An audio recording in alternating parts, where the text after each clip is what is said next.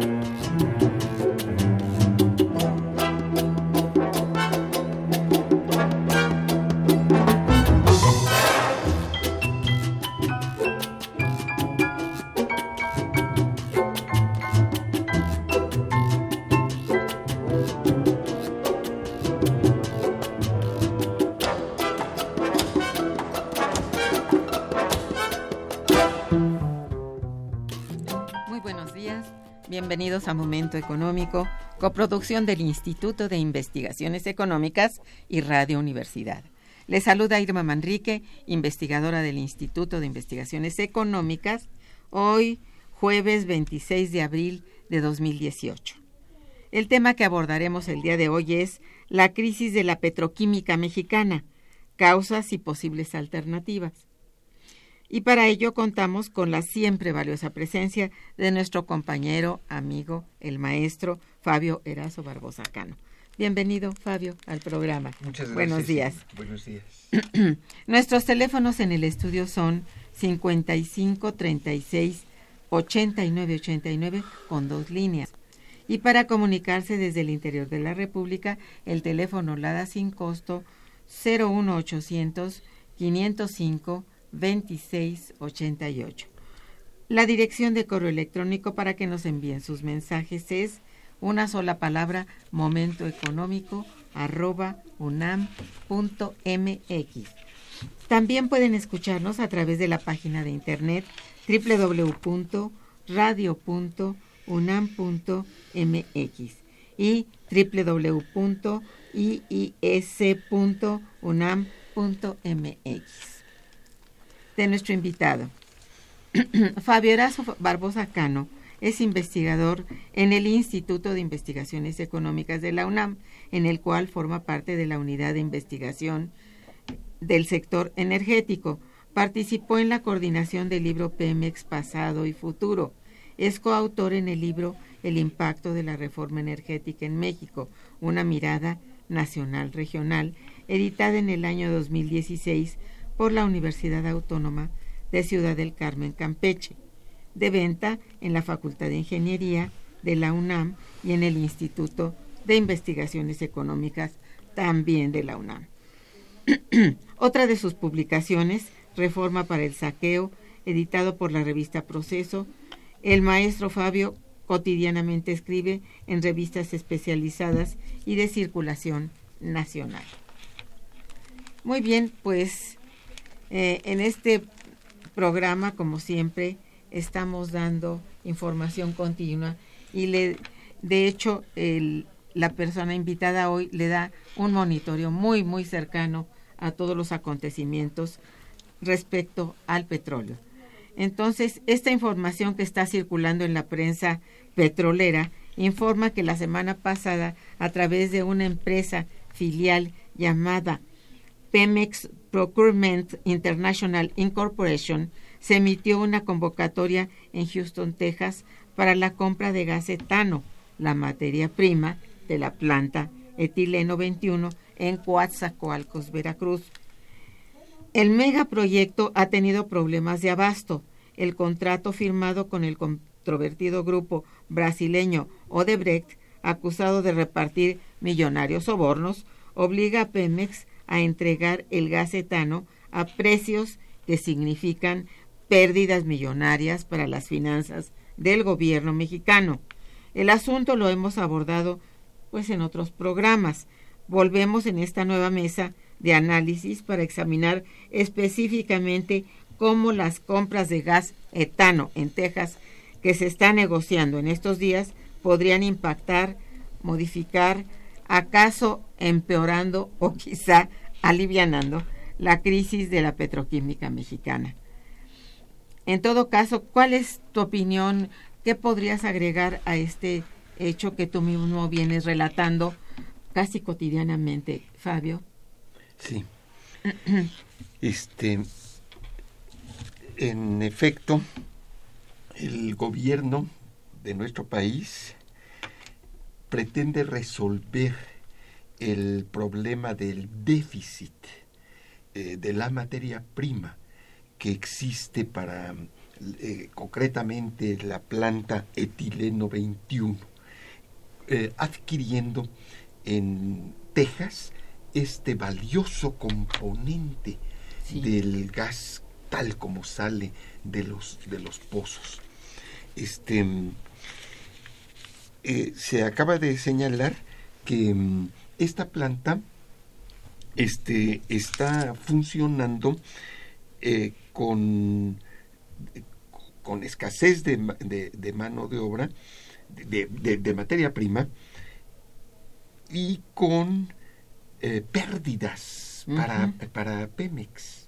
Exacto. Con pérdidas para Pemex.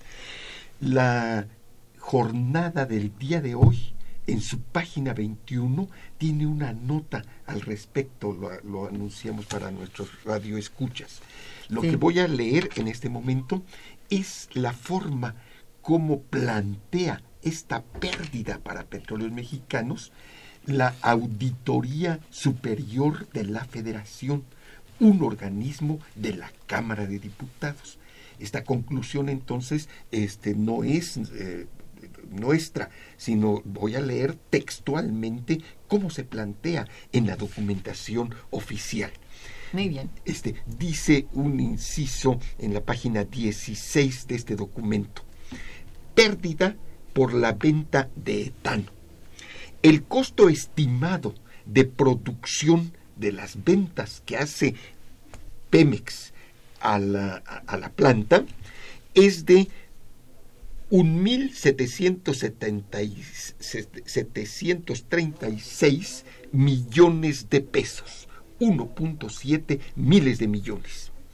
Este es el costo eh, que le cuesta la opera, e, e, es, decir, a, petróleos mexicanos, este, la, extracción. la, extracción, ah. la extracción de esta materia prima mm. en campos del sureste, en algunos campos también del norte del país, este, y su este proceso en las plantas petroquímicas que tiene este lo que antes se llamaba eh, Pemex Gas y Petroquímica Básica y que este, ahora se llama Pemex Transformación Industrial. Repito, este costo es de 1.7 millones de pesos. A ellos se agregan 1.3 miles de millones por concepto de transporte. ¿Cuánto suma? 1.7 más 1.3, este suma 3 mil, poquito más, estoy redondeando, este, 3 mil eh, millones de pesos. Ese es el costo de producción para Pemex.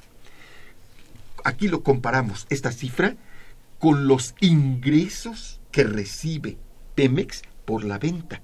Y los ingresos que recibe son apenas un mil millones de pesos, que quiere decir, aquí hay aquí hay una pérdida bruta de casi dos mil millones de pesos para petróleos mexicanos en el periodo que comprende eh, la fiscalización realizada este, por la Auditoría Superior de la, de la Federación. Este, es una mm, pérdida que está, que está ocurriendo hoy. Es decir, cada vez que Petróleos Mexicanos entrega este, este, esta materia prima tan importante, sale perdiendo un volumen este, de, de- de miles de millones de, Sí. de pe- en el periodo. Quiere decir que en este momento está perdiendo.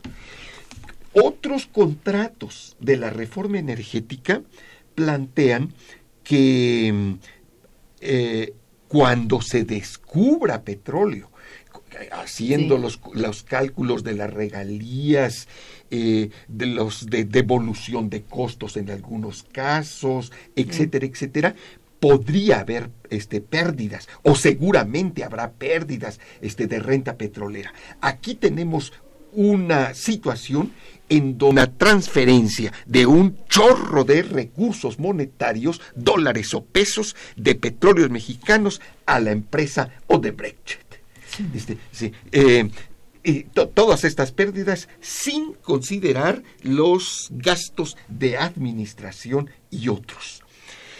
Este, yo quisiera saltar eh, eh, este, de, de una vez a dar algunas alternativas. Bien, mm, esto sí mm, me gusta mucho, pero yo te pediría hagamos una pausa Perfecto. musical y me das todas esas alternativas en el próximo, los próximos minutos. Perfecto. Por favor, quédense con nosotros.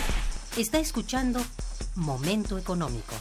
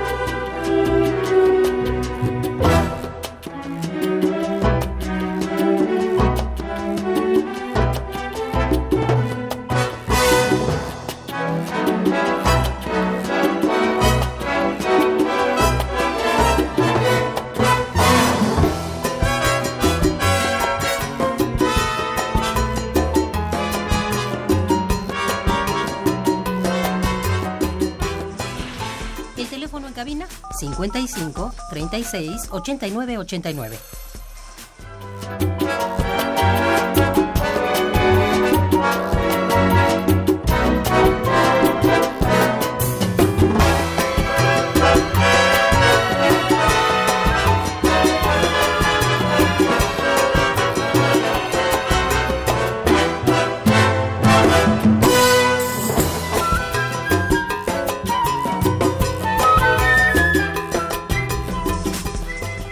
Continuamos en Momento Económico.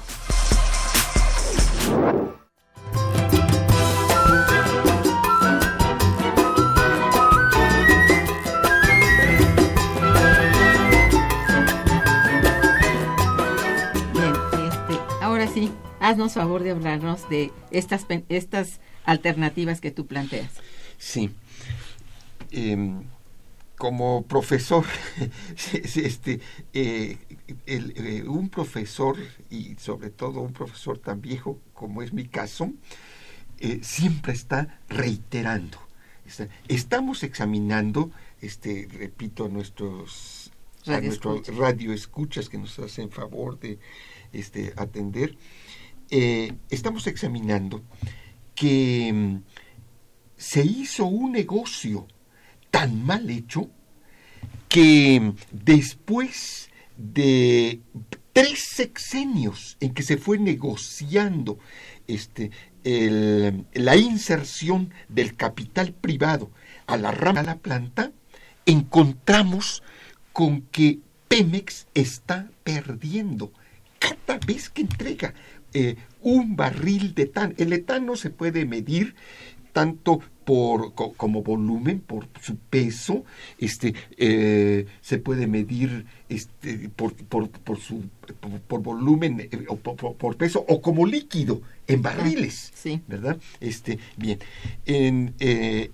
cada vez que está entregando este un barril de tano que estaba en, est- en estado gaseoso y se transformó al estado líquido, se mantiene refrigerado, Pemex pierde, res- resulta perdiendo. Este, ¿qué hacer aquí?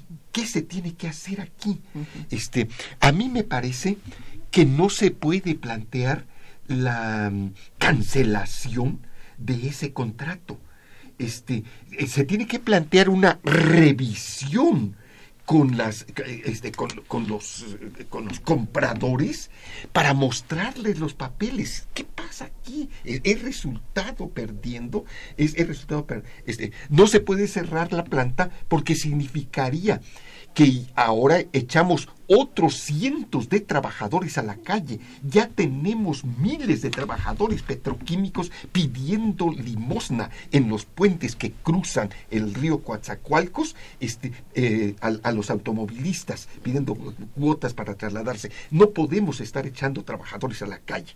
Entonces se tiene que ne- renegociar este contrato en condiciones que le permitan a nuestro país este, dejar de tener estas pérdidas cotidianas. Y se tiene que convencer a nuestros radioescuchas, a nuestros estudiantes, a, a los ciudadanos, que este tema se discuta en las campañas, Irmas, se examine este tipo de contratos. Este, ¿Por qué está perdiendo Pemex? Yo señalaría este, un elemento. Aquí he dado el costo de producción o de, de extracción este, de los campos de la materia prima. La materia prima es el gas natural. El gas natural es un conjunto de distintos gases. Este, algunos perjudiciales, nocivos, hay que separarlos. Este, otros de escaso valor económico prácticamente la mayor parte del gas natural se utiliza este, para cocinar o para los, en- en los- se utiliza para calentar agua, eh, eh, este, en fin. Pero hay otros gases que son este, la- los precursores de la materia prima. Sí. Eh, bueno, este, entonces e- estos gases este, tienen este costo de extracción que ya señalé pero casi igual al costo de extracción es el del transporte. Es el del transporte. Este documento de la Auditoría Superior de la Federación, nuestros radioescuchas lo pueden consultar Sí. este, con eh, una gran facilidad de Internet. Eh, por transporte estamos pagando este, casi lo mismo que lo que se está pagando por la extracción. Entonces, este, aquí de- tenemos que averiguar, eh, tenemos que saber, tenemos derecho a estar enterados de cuál es la compañía que hace este trabajo de transporte Sí. y el costo que estamos este que, que- que estamos pagando este co- intentar convencerlos de que es muy alto Eh, la duración de vida de un gasoducto este no puede eh, te- te- tiene un costo desde luego que a mí me parece que no se puede recuperar en un plazo este de más breve este elevando las tarifas sino que puede distribuirse a lo largo del tiempo este para eviti- evitar que petróleos mexicanos tenga pérdidas. Entonces este igual como dice el licenciado eh, López Obrador que hay que negociar con algunos eh, sectores que han estado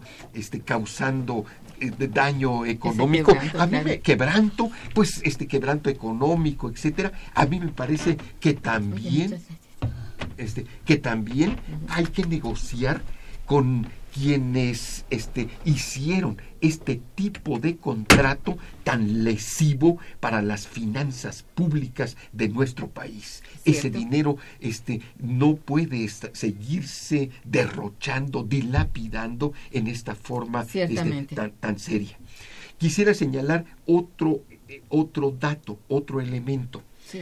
Eh, tú lo dijiste y yo también lo he repetido, que la planta de el etileno 21 está funcionando con dificultades de abasto.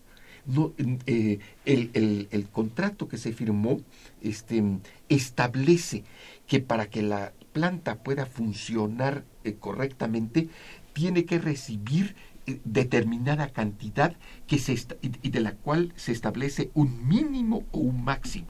Diariamente Petróleos Mexicanos tiene que entregar o un mínimo de esta materia eh, del etano o hasta un máximo. No, no pasarse de estas este, Sí. fronteras establecidas. Como Pemex no tiene la suficiente materia prima, este, entonces ha fallado en, el- en la entrega. Sí. Y los brasileños, cuando ven, cuando observan ese, estas fallas en la entrega de materia prima de, de- de Pemex, nos imponen una pena. Ah. Una, una pena. Eso te iba a preguntar. Una, una penalización. Esta, esta pena- penalización, cuando uno la considera de conjunto, utilizando los datos de la Auditoría Superior de la Federación, va a encontrar que equivale a casi un tercio, casi un tercio eh, de eh, los ingresos totales que recibe Pemex. O sea, es una fuerte penalización la que recibe. Es esto, sí. Así es, así Sí. es. Este, con otra, con otra peculiaridad que conviene señalar, la pena que recibe Pet- eh, Pemex, que ahora se llama Pemex Transformación Industrial, cuando entrega este volúmenes men- menores, es del 200% Caray. de este, los promedios que se obtienen. Aquí me quedo. Sí. Pero cuando los brasileños este, también dejan de re- pueden tener algún problema en la planta y dejar de recibir la materia prima, ellos solamente son castigados con el 30% de los volúmenes. Este, aquí se ve una, esta simetría, esta injusticia, Sí. y, y por eso yo califico a estas cláusulas de cláusulas leoninas. Este, sin, emba- sin- embargo, me eh, insisto, habría que in- intentar por lo menos hacer una negociación Claro. este, con, esta, con, con estas personas que firmaron estos acuerdos tan lesivos. Es Definitivamente. ¿verdad? Eso tiene que Bu- una- amainarse, una- ponerse en los justos medios, ¿no? Sí, algo así, Eso es. algo así. Mira, hay una llamada de una radio escucha de Ana María Santos que te felicita. Dice felicidades al invitado, pero le pregunto cómo se distribuye el gas natural, quién lo produce y cómo llega a nuestras casas. ¿Puedes decirles esto, por favor? Es muy rápidamente. Sí. Eh, Lo, lo que llamamos el gas natural es eh, realmente una variedad de gases y de, de componentes. Básicamente el etano. El etano es uno de los componentes más valiosos. Este, el etano eh, se- eh, eh, se- tiene la peculiaridad de que mm, con los cambios de presión y de temperatura se transforma en líquido Sí, y se les llaman los condensados. sí. Este, en cambio, este, otros componentes, digamos el más pobre, eh, se le llama metano. Ajá. El metano Entonces, etano, metano. y metano, butano, propano, este, Ah, ya. hexano, etcétera. En el pasado, eh, nuestro país dividió a este conjunto de componentes en el sector de la petroquímica básica, que se la reservó el Estado por ser materia prima tan, tan importante y tan valiosa, precursora de una serie de productos. Y la parte más pobre de estos componentes Sí. este, eh, la que se usa como combustible en, su en sus mayores volúmenes, este, Sí. se, eh, se llamó la petroquímica secundaria en el pasado. Con el neoliberalismo esto fue desapareciendo, este, se, se permitió que los privados pudieran participar en una cierta rama y con la reforma del licenciado Peña Nieto se suprimió por completo. De tal manera que la, para completar la respuesta, la, el- el- esto- estos gases se distribuyen básicamente por gasoductos. Se- cuando se usan transportes marítimos o terrestres, los costos se elevan este, y el que eh, nuestra radio escucha, que tan atentamente nos pide una, una, una, respuesta a una pregunta, este, pues recibe su Gas. su gas eh, puede ser por tubería, que hay una serie de protestas, este, o puede ser embotellado en estos famosos este, tanques que este, es- eh, todas las mañanas escuchamos al camión ¿Qué este, pasa con que, él? que- que Sí. está vendiéndolos. Sí, claro.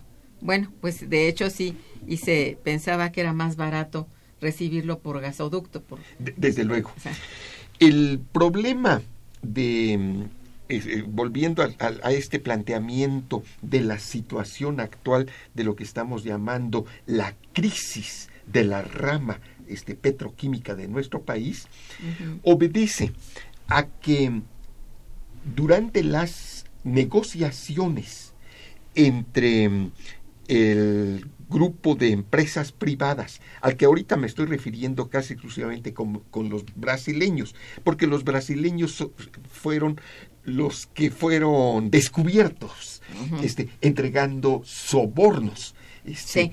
no, hay otro, otra empresa mexicana que participante a- a- a- en, as- en asociación. Una em- empresa mexicana que también es muy interesante estudiar. Yo, desde el tiempo de López Mateos, cuando fue director de Pemex, Ah. eh, el, se- el- el ingeniero Pascual Gutiérrez Roldán. Este, él fundó una empresa este, petro- eh, proveedora de servicios que ya tiene medio siglo este, y finalmente esta empresa es la que está asociada este, con, con, con los brasileños con Odebrecht. con Odebrecht. Entonces, en e- en el proceso de negociaciones, proceso largo, prolongado, difícil, en el que al- en, al- en algún momento incluso se rompieron las, las negociaciones, empezó con Fox con el nombre de Proyecto Fénix, este Sí. Proyecto Fénix. Pero en ese momento, Fox le tocó un, un sexenio en donde tenía la oposición incluso del PRI y había una izquierda enfrentada a Fox, una izquierda importante, fuerte, este, eh, etcétera. Entonces los- el sector privado pr- quería que no participara Pemex, que no participara en la parte de transformación industrial, sino que, que participara simplemente como entregador de la materia, Materia prima, prima, Va, ajá. además con precio castigado, Castigado. que es el drama. Y que- penalizado si eh, no se entrega. Exactamente, exactamente. Eso era lo que, eso, eso este, eh, eh, provocó que esa primera etapa de la negociación, de la, de la privatización, este, sucumbiera. Con el presidente Calderón, este, se reemprendió la negociación con el nuevo proyecto de etileno 21 y con el este, y con el- la peculiaridad de que Pemex efectivamente fue expulsado como lo pedían este el- lo pedían los empresarios. Aquí comprometió comprometió materia prima, es decir, gas etano que todavía no se había descubierto que todavía no se había descubierto. Había que descubrirlo Que para había que poderlo eh, distribuir. Exactamente. Es, eso, eso es este en, en el mundo petrolero, en los negocios petroleros, eso es, es un negocio de altísimo riesgo. Claro. Este, que normalmente este, no lo comete ninguna, ninguna empresa. Este, bien. Se- eh, eh, te- eh, quiero decir que un segmento de nuestros eh, campos en aguas profundas y en aguas someras tienen gas natural. No sabemos en qué proporción esa mezcla de gases en el subsuelo eh, son los estos este, eh, es- estos gases que aquí hemos estado calificando de extremadamente valiosos. El de- etano, sobre eh, todo. el etano exactamente. Eh, como ejemplos concretos tenemos los campos que se llaman Lacach, este, al, que se ubican al sur del estado de Veracruz, aproximadamente frente a la, a la laguna de Catemaco. Incluso allá hay un, un, un, rasgo geológico llamado el cinturón plegado de Catemaco. Allí existe este, este yacimiento de la CACH, sí. hay otro que se llama la LAI, y allí podríamos decir que tenemos unos 10 o 12 campitos de gas. Su proyecto de desarrollo estaba ya iniciado. Eh, no recuerdo si en este programa este, se, hemos informado que incluso se habían hecho difíciles negociaciones este, con los propietarios de los terrenos en la costa Sí. del sur de Veracruz. este, hubo dificultades porque al ver que ya estaban las instalaciones en un lugar que se llama Lerdo de Tejada, que quienes hayan viajado de Veracruz Puerto hacia Coatzacoalcos lo, lo- lo han de tener muy presente este lugar, este, en las negociaciones estaban, digo, la- las negociaciones estaban traba- se trabaron durante mucho Sí. tiempo porque querían precios muy elevados por sus terrenos. Este, este proyecto fue cancelado, fue cancelado por el actual gobierno, a pesar de que ya había inversiones importantes por los bajos precios del gas. Lo mismo tenemos otros campos de gas. Este, habría, es una tarea que eh, que nos han dejado muy solos a quienes trabajamos este tema de petróleo, debería de haber equipos importantes, numerosos, de economistas, de contadores, haciendo estudios, completando, Evaluando evaluando proyectos para ver si sería factible aprovechar todos los recursos de gas descubiertos este, a lo largo del sur del Golfo de México para poder este, abastecer de etano a nuestras plantas petroquímicas, no solamente a la de los brasileños, sino a otras plantas petroquímicas que en este momento están sufriendo eh, cierre de actividades y despido de trabajadores. Sí, sí. Bien, vamos a hacer una breve pausa musical y volveremos. Quédense con nosotros.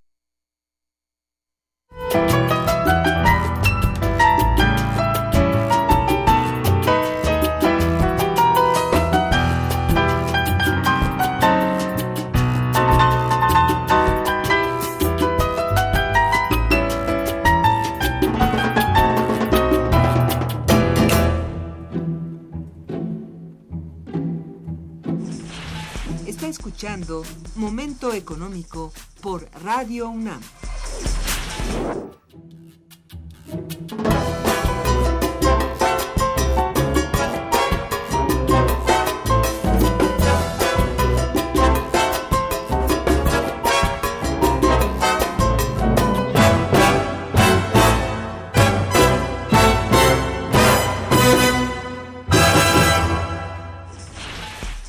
Teléfono en cabina es el 55 36 89 89.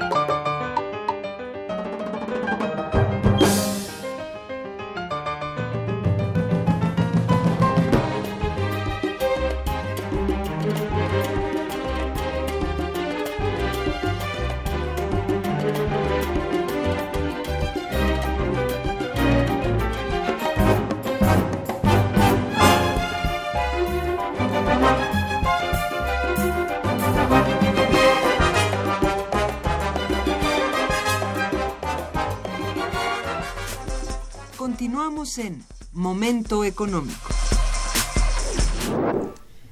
Bien, pues la música que han escuchado hasta ahorita es una, un maravilloso disco que se llama Salsa Sinfónica de un grupo extraordinario conformado por alemanes y cubanos que se llama Class Brothers and Cuba Percussion. Entonces contiene una serie de, de obras clásicas tocadas en ritmo de salsa y de, bueno, yaceadas, digamos, en general. A sus órdenes. Bien, este, tenemos algunas llamadas, Fabio, que quiero yo que mm, las conozcas. Este, Lourdes Muñoz Flores dice, felicito al invitado. Dice, hace más de 40 años, todas las pipas de Pemex en todos los estados de la República parece que eran de Carlos Jan González, ¿es así? Es muy probable, pero ahora lo que nos interesa sería, y, convocamos también a, a quienes nos escuchan, a que nos ayuden a investigar qué empresa construyó y opera el gasoducto que une eh, las eh, centrales petroquímicas llamadas eh, Cactus, Ah, Nuevo Pemex, Mm. Ciudad Pemex, con la planta de, de los brasileños en, en- la, en la margen del río Coatzacoalcos. Ellos, si Jan González hizo negocios en el pasado, Y se volvió archimillonario. archimillonario, estos propietarios de esos gasoductos son ahora los que se están verdaderamente apoderando de las, de las utilidades este, que deberían de corresponder al pueblo de México, por lo menos con abasto para la industria y con abasto doméstico de, gas mexicano. Así es. Así que ese es un negocio tan grande que es una de las principales cuestiones del transporte eh, hoy, hoy y antes también del, del gas, del gas y bueno, antes era del crudo también, ¿no? Y, y también hay, yo pienso, ya- llamaría a reflexionar en este otro problema. Este, hoy existe una situación verdaderamente preocupante. Más del 80% del consumo de gas este, que se consume en México es un gas tejano, es gas de Texas. Por favor. Pero se está construyendo un gran gasoducto que por primera vez en nuestro país va a recorrer el trayecto de Texas hacia Altamira y hacia Tuxpan por mar. Este, para eludir los problemas del saqueo de los ductos en territorio tamaulipeco. Bien, este, si estos son los costos y las consecuencias de él y, y- y- resultan estos precios tan elevados, imaginemos lo que va a resultar de estos eh, ductos este, marinos. Este, eh, de tal manera que en la perspectiva podemos contemplar este gas importado de muy elevado costo. Esa es la otra, ¿no? Y que bueno, y de todos modos presionando al país para que la materia prima sea este de alguna manera distribuida por México a ellos, entregada a ellos. Pues es una condición muy muy leonina, como decías. Este, la señorita Elena González nos saluda a ti y a mí, lo cual por su labor. Gracias, señorita. Eh, el señor Ángel Hernández Vázquez felicita a, aquí a nuestro invitado y dice, ¿hay alguna manera de que esta inves- estas investigaciones lleguen a los grupos de trabajo de los candidatos, en especial a López Obrador? Se los vamos a enviar desde luego. Bueno, hay una promesa aquí de nuestro invitado. ¿eh? Eh, mira, Más bien sí. le vamos a, des- a- a enviar el númnúmero de la revista Contralínea. en Sería donde- muy bueno. En donde se, se va a que- publicar este ajá. texto, sí. Ujú. Sí, para que él sepa, bueno, se informe más sobre estas condiciones y que él está dispuesto de alguna manera a crear alternativas, ¿no? Bien, este, eh, bueno, un poco más, si nos puedes ampliar un poquito más sobre este, estas condiciones del contrato de suministro del etano de Estados Unidos. Sí. Por favor. Este, lo- e- e- es eh, muy importante destacar que el contrato que se está negociando en estos momentos y además que se está negociando con rapidez, porque como se señaló hace un momento, la licitación apenas se lanzó este, en los últimos días de el mes de, de- de- de- de- la semana la semana pasada.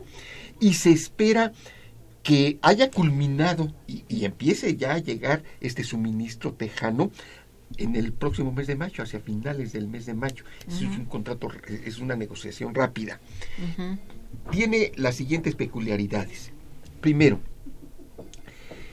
el volumen es, el- el- es limitado, es limitado. Y segundo, es un contrato exclusivamente por tres años. Va a estar vigente en lo que queda de este año 2018 y culmina, está- se- te- termina su vigencia en 2020. Tres años. Incluso podemos medir este, por las cifras que di hace un momentito de el compromiso de entregar un mínimo y un máximo, podemos este, señalar que van a ser este, entre unas 600 mil y unas 800 mil las toneladas de materia prima que van a suministrar los estadounidenses. Desde mi punto de vista es muy importante destacar esto para señalar el contraste entre los contratos que firm, tradicionales que ha estado firmando el licenciado Peña Nieto, que tienen una duración eh, de 20 años, 25 años, y en algunos casos, como los de la licitación 2.2, hasta 40 años. O sea, eh, eh, México compromete, en el caso de que los capitalistas privados este, exploten recursos de gas en bloques mexicanos, compromete esos, esas áreas de licitación hasta por 40 años. En cambio, los contratos estadounidenses, los tejanos, solamente tres años eh, nos Bueno, garantizan. obviamente se, se cubren de riesgos. se cubren de riesgos. Sí, claro. Eh, uno de los riesgos que yo este, contemplo, de- debo de confesar, discrepando con muchos de mis colegas. Este, discrepando con muchos de, de mis colegas, he venido defendiendo la hipótesis de que el ciclo de vida de las lutitas es muy corto. De tal, de tal manera que el, el gran riesgo es quedarse con megaconstrucciones en condición de elefantes blancos. Este, incluso eh, está- varios investigadores de distintos países estamos examinando este problema. Por correo internet estamos en comunicación Claro. pla- plan- eh, coincidiendo en esta, en esta hipótesis.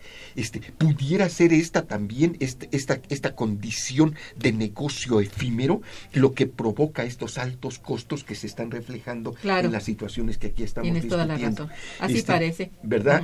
Así, así lo planteamos nosotros. Pues da esa Eh, impresión, sí. Estamos, estamos en una situación de enormes dudas Sí, sí. este, y eh, eh, la- simplemente adelantando hipótesis, este, dispuestos a corregir cuando nos, si Bueno, nos equivocamos. Eh, Esto, esto que ha, estas, digamos, promesas a futuro tan lejano, porque son 40 años, ¿verdad?, que ha hecho el presidente actual, eh, tiene que ver con esta, digamos, mm, están ofreciendo realmente el gas de aguas profundas de campos todavía no descubiertos, ¿es esto? En tiene el- que ver eso, ¿no? Desde luego, desde luego. En algunos casos, este, eh, muchas de las licitaciones en el istmo, este, en estas zonas tradicional, en, al- en aguas profundas y también en someras, eh, se trata de gas no descubierto. En otros casos, como los que señalé, sí se han descubierto volúmenes de gas natural, este, aunque este, todavía no se tienen evaluaciones que nos permitieran este ya planear este, eh, digamos. exactamente Pero pues es más riesgo todavía, ¿no? Qué barbaridad. Bueno, en eso, mira, hay otras llamadas, si me permites. Este, mm, bueno, te felicita mucho Ángel Hernández y dice, ¿cómo conseguir la revista Contralínea? que la- simplemente en Google cap- este, capturen contralínea punto, de- Punto y- com. y- punto com y sale el historial la colección completa desde el Pueden bajarla gratis toda por toda la Google. colección, Ajá. sí. Bueno, está usted enterado. Eh, eh, doña Hilda de San Román también felicita al invitado y al programa. Gracias, do- doña Hilda, como siempre. Se está criticando a un candidato presidencial porque quiere hacer refin- refinerías y en Estados Unidos Exxon está mentando 15 re- está montando, perdón, 15 refinerías. ¿Quién se va a llevar el negocio de la gasolina para los automóviles? ¿Vamos a depender de Estados Unidos totalmente? e- este es el punto que estamos discutiendo, que sería este un altísimo riesgo, este que tampoco Estados Unidos este eh, eh, está puede garantizar eh, sostenibilidad en, en el abasto a México. Claro, claro. Aunque se presume, eh, se piensa, hay corrientes que consideran que en este país existe un potencial importante de aceite de gas en shale y que cuando los Estados Unidos empiecen a tener problemas, este, va a volcarse la- esa inversión que, es- que se encuentra en este momento desarrollándose en aquel país hacia el En nuestro. acá. ¿Tú qué piensas de eso? Pienso eh, que eso todavía este, eh, hace falta tiempo. Y quisiera eh, este, hacer un planteamiento, porque lo, lo he hecho reiteradamente. Quisiera hacer una, una cita que me parece interesante. Sí. El, ap- este, se celebran cada año en los Estados Unidos y en el eh, una, una llamada cumbre eh, del gas este, Sí, México. sí. Bien. En la última de esas cumbres que se llevó a cabo en San Antonio, Texas, este, el, curiosamente, el director de la Universidad de, de Texas en San Antonio, este, eh, mode- estaba presente moderando y participando en los debates sobre gas. Este, eh, este, es, es muy interesante que el propio director de la, de la- De la eh, esté, esté participando en, este, en, esto, en estos temas.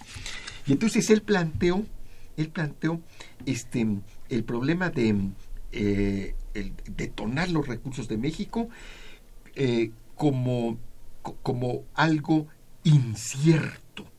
Dijo una frase, este, dijo, yo este, eh, me gustaría muchísimo este, ver que México desarrolle Oh, sí. este, su- sus recursos, pero, claro. no, pero no lo veo este, como algo próximo. En primer lugar, se refirió a los campos mexicanos como posibles, porque no se ha descubierto un- lo que los gringos llaman un punto dulce, un potencial este, que permita... Entiendo, este, sí. eh, sí, sí, este, to- to- to- eso.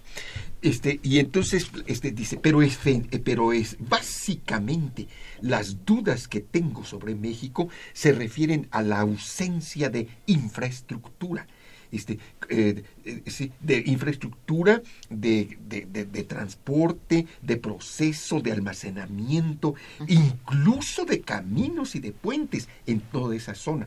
Eso este, va, eh, pregunto, ¿para cuándo ustedes mexicanos esperan este, te- contar con estas condiciones básicas para detonar su Claro, potencial? sí. Y entonces respondió el comisionado Moreira.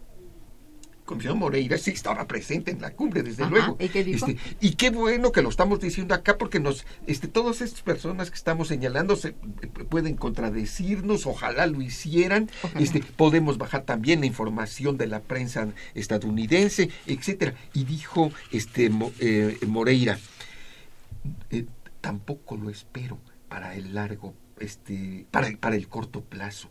Yo creo que esto podría prolongarse por una década más estas condiciones este de que México por esta, este conjunto de circunstancias este, no se pueda incorporar este, más que co- en este momento que como comprador. Es decir, la situación internacional en este momento es que los Estados Unidos en algunos puntos tienen cuellos de botella, tienen excesos y están este, sacando estos excedentes, de, eh, este, eh, eh, convirtiendo a México en su comprador en un comprador, no en un proveedor de, hidrocarburos. Ellos están en este momento este, abasteciendo de más del 50% de las gasolinas, eh, estamos diciendo que más del 80% del gas y que cuando se con- si es, entra en operación ese gasoducto va a ser el 90% del gas. Esa es la situación actual que también tenemos los mexicanos que ser muy este eh, eh, Conscientes, conscientes Claro. de este de este panorama de la necesidad este, de, la, de la importancia del petróleo, de continuar los estudios sobre el petróleo, de precisión en los estudios prospectivos. La prospectiva es muy importante. Ninguna, ninguna sociedad este, puede vivir eh, eh, o, o puede eh, desarrollarse este, de manera eh, sana si no tiene una visión de futuro, si no tiene este tipo de estudios o el riesgo es caer en situaciones como la que estamos este, viviendo o sufriendo en este momento. Por supuesto, con mucha razón. Este, aquí un señor Salvador Rodríguez pide si no, le puedes recomendar un libro sobre deuda externa y los colaterales. Este, eh, le recomiendo no un libro, sino todos los libros, todos los artículos, todas las ponencias que ha escrito nuestra querida directora Alicia Girón.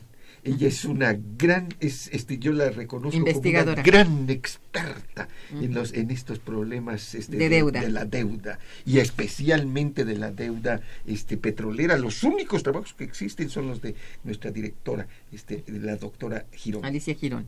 Entonces, a sus órdenes, todos los libros de ella este, se publican y se venden en el Instituto de Investigaciones Económicas, pero también en otras librerías. Y desde luego en la Facultad de Ingeniería, este, ella, ella te- tenemos los libros de la doctora Girón y este, Ella es profesora también de ahí. como apuntes para los estudiantes, apuntes Ajá. obligatorios. Pues sí. Bien, este ¿Cuáles son, a ver, a tu modo de ver, y esto es necesario saberlo, las principales discrepancias en el interior de Pemex, particularmente en el Comité de Estrategia e Inversiones de Pemex?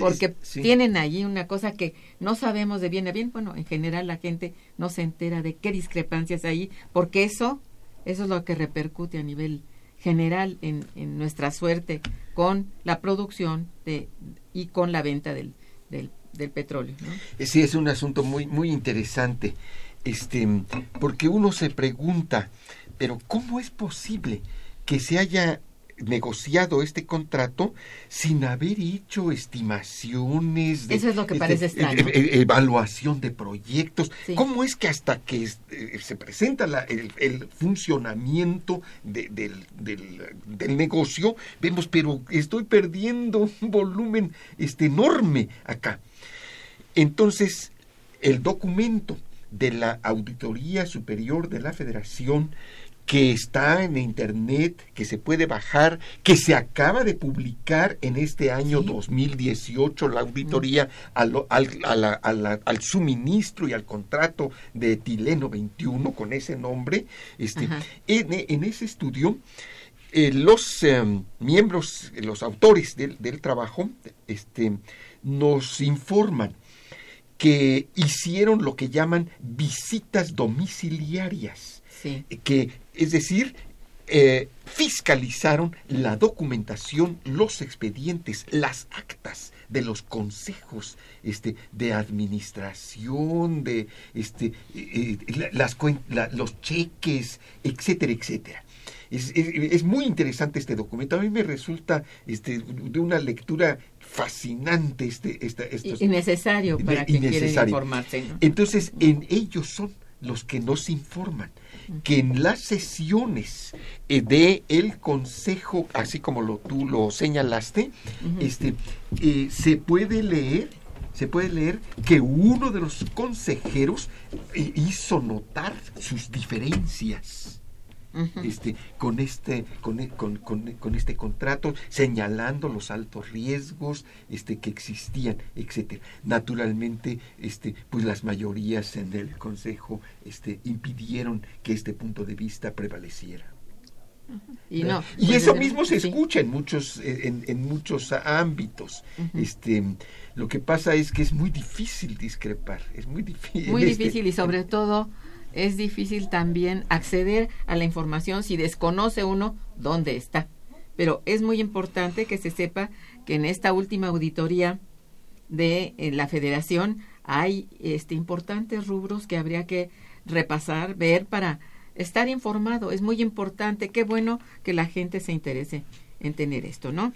Bien, este, mira, aquí hay una llamada de Rebeca Aldama eh, que te felicite, felicita al programa. Gracias, dice, estamos desinformados de toda la corrupción de los gobernantes que no nos permite salir de la crisis. Pues sí, es cierto. Estoy precisamente diciendo que la información es la base realmente de cualquier cosa, de cualquier mm, opinión, de, de la conformación, digamos, hasta de una propuesta. ¿no? Entonces, informémonos.